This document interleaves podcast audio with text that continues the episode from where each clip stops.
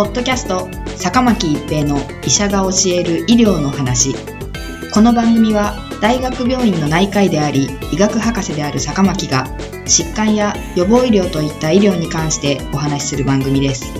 それでは今回の番組をお楽しみください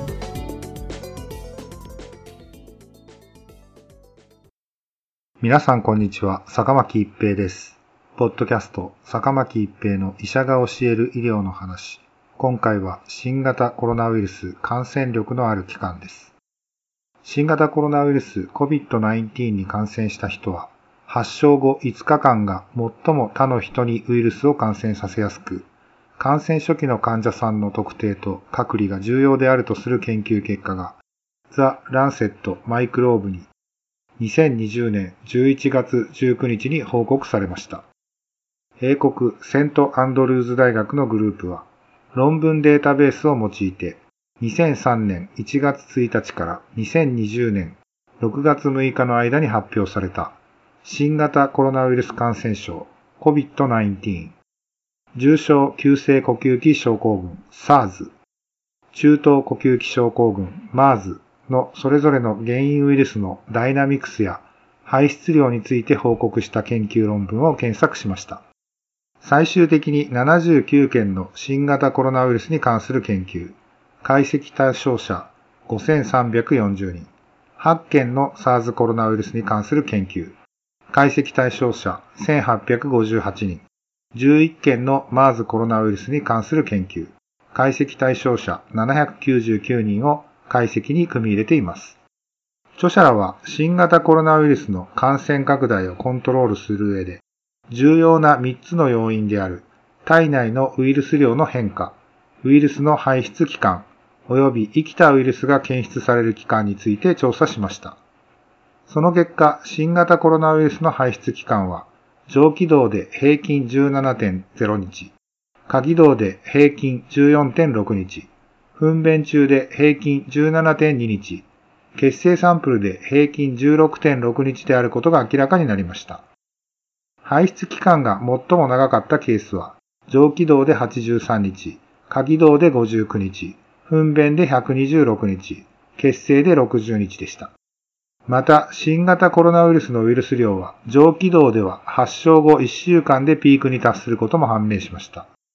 報告されたウイルス量が最も多かったのは、発症時あるいは発症後間もない時期、もしくは発症から3から5日目であり、その後は低下の一途をたどります。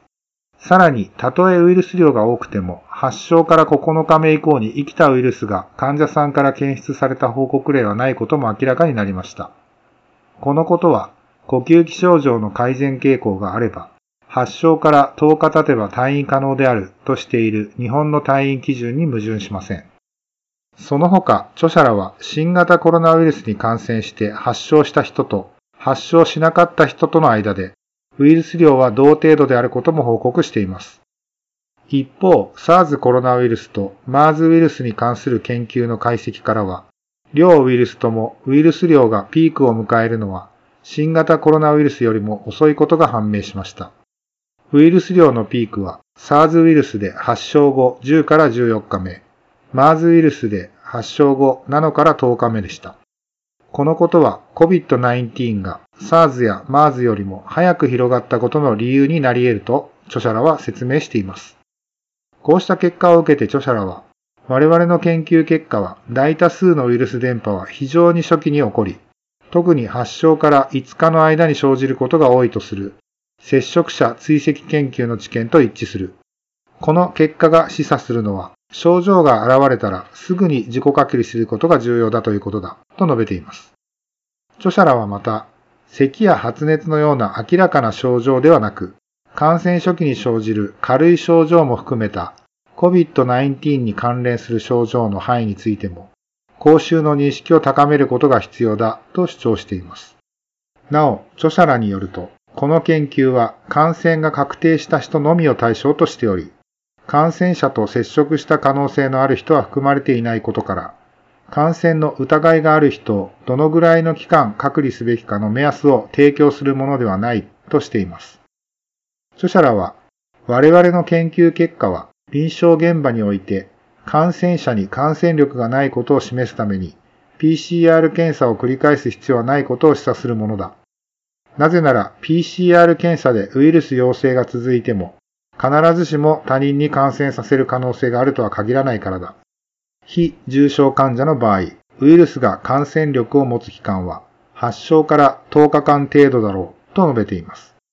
今回の報告は第1波では PCR2 回陰性を退院基準としていた日本において、第2波以降では PCR 陰性確認なしで発症から10日以上経過で退院とした方向性は間違っていなかったことを裏付けるものと考えられます。ポッドキャスト、坂巻一平の医者が教える医療の話。今回は新型コロナウイルス感染力のある期間でした。ありがとうございました。ポッドキャスト坂巻一平の医者が教える医療の話今回の番組はいかがでしたか？次回の番組もお楽しみに